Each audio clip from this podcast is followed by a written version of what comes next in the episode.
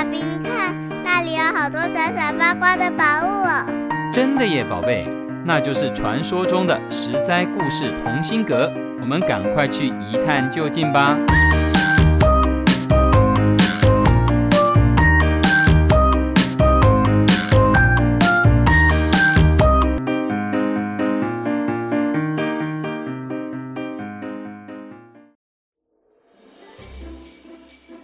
各位亲爱的大朋友、小朋友，新年快乐！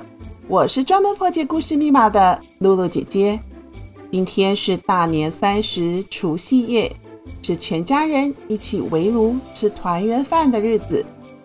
各地的华人有不同的过年习俗，有的家庭会上餐馆点一桌丰盛的年菜，有的会料理一大桌的山珍海味，有的人家要煮火锅。暖乎乎的围炉，可是如果你是北方人，家里可能就会煮上一锅的水饺子。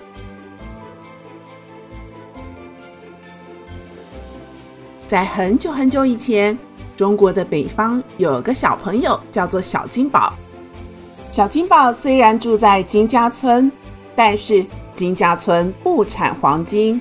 金家村是个人人都要努力工作才有饭吃的农村。刚过去的这一年啊，农村的收成不太好。从入冬以来，每天都只能吃小米、玉米这些杂粮。小金宝每天都在期待过年，因为妈妈特别留了一袋面粉，要在除夕这一天擀面团、包饺子。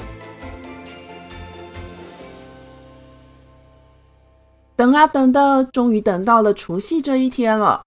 小金宝一会儿跟着爷爷准备祭祖，一会儿跟着爸爸搭把手，爬上爬下的打扫、贴窗花，还要时不时钻进厨房看妈妈洗菜、切菜、剁馅料，还有和面团、擀面皮。到了傍晚，在妈妈的巧手下，一颗颗白胖胖的饺子已经一盘一盘排好队，等着下锅了。小金宝看着饱满可爱的饺子，数着一、二、三、四、五。妈妈笑着说：“傻孩子，不用数啦，一定够吃的。今天是除夕夜啊！”小金宝听了，开心地笑着跳着去看爸爸写春联。小金宝拿起了一张春联，主动表示：“爸，这张我拿去贴在大门口哦。”小金宝推开大门，户外的积雪已经可以淹没脚踝了。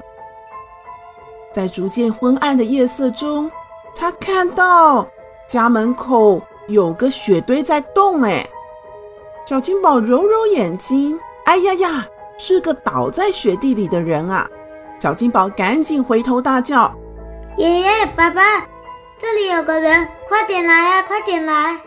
倒在小金宝家门口的是个衣裳单薄的老先生。老先生灰白的头发上、胡子上都沾满了雪花，浑身冻得直打哆嗦，牙齿打颤到一句话都说不出来。爸爸赶紧移来了火盆，妈妈从厨房端了碗热茶给老先生。怎么，除夕团圆夜，会有个老先生孤苦伶仃的倒在路上呢。他妈妈开口了：“老人家，外面已经下了一天的雪，天色也暗了。如果您不介意，就留在我们家一起吃个团圆饭吧。等我一下哦。”妈妈转身回到厨房，灶上的大锅里的水已经沸腾了。妈妈用指尖捏起一颗又一颗的饺子，丢进滚水里。小金宝着急的拉拉妈妈的衣服，嘟着嘴说：“娘，您准备的饺子只够我们一家吃吧？如果刘老先生下来吃年夜饭，就不够吃了啦。”妈妈义正言辞的对小金宝说：“你这个孩子，怎么只想到自己呢？”谁没有困难的时候啊？你看老先生大过年的倒在雪地里，没有家人同伴，我们应该很庆幸自己还有能力帮助别人。小金宝听了妈妈的训斥，低头说：“娘，我错了。娘常教我帮助别人，我竟然忘了。没事，饺子好了，帮我端出去吧。”妈妈拿着大捞勺，捞起了膨胀的圆鼓鼓的饺子，盛了两大盘。冒着热气的饺子上桌了，全家人围着桌子。来来来，别客气啊！爷爷率先夹了几颗胖饺子到老先生的碗里，大家开动吧。小金宝坐在老先生的对面，看到老先生三两下就吃完了碗里的饺子，又再吃了一碗又一碗再一碗，好像已经很多天没吃过食物一样的狼吞虎咽。妈妈端上了一盘又一盘的饺子。但是老先生的肚子好像无底洞，怎么样也填不满，怎么样也吃不饱的样子。老先生抬起头来，不客气地说：“真是太美味、太好吃的饺子了，还有没有啊？”妈妈涨红了脸，很尴尬的回应：“这，这是最后一盘饺子了。”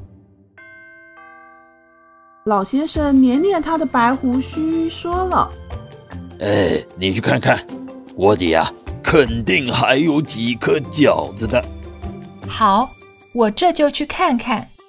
妈妈脚步沉重地端着空盘走进厨房。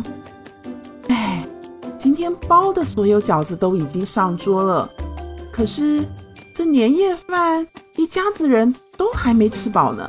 妈妈垂头丧气地打开锅盖。想捞看看，在白色的面汤里有没有那一两颗落下沉在底部的水饺啊？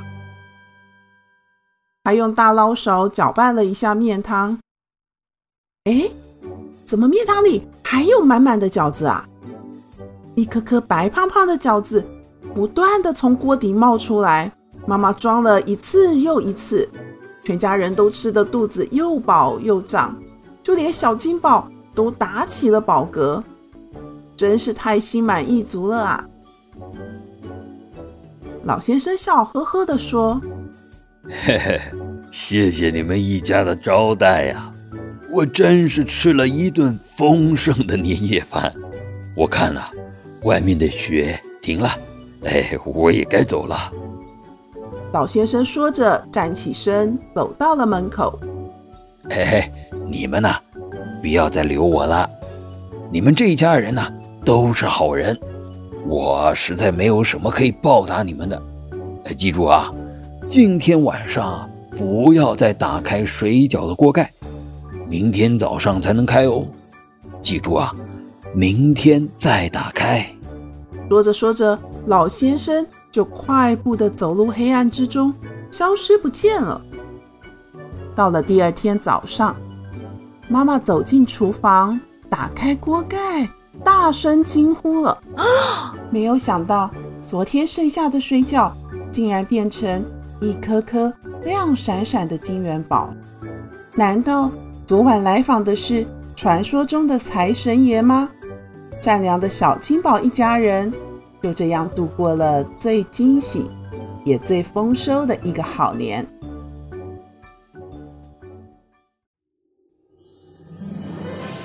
大年初一的风吹呀吹，阳光露脸了，对着每一个人大大的微笑着。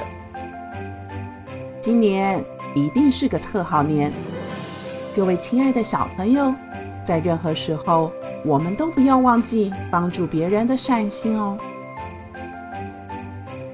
露露姐姐祝大家在新的一年里添好运，兔年吉祥，心想好事成。实在故事同心阁新年特辑，下一周又有什么好听的故事呢？各位亲爱的小朋友，大家记得要准时收听哦。以上由实在实在网络教育学院制作播出。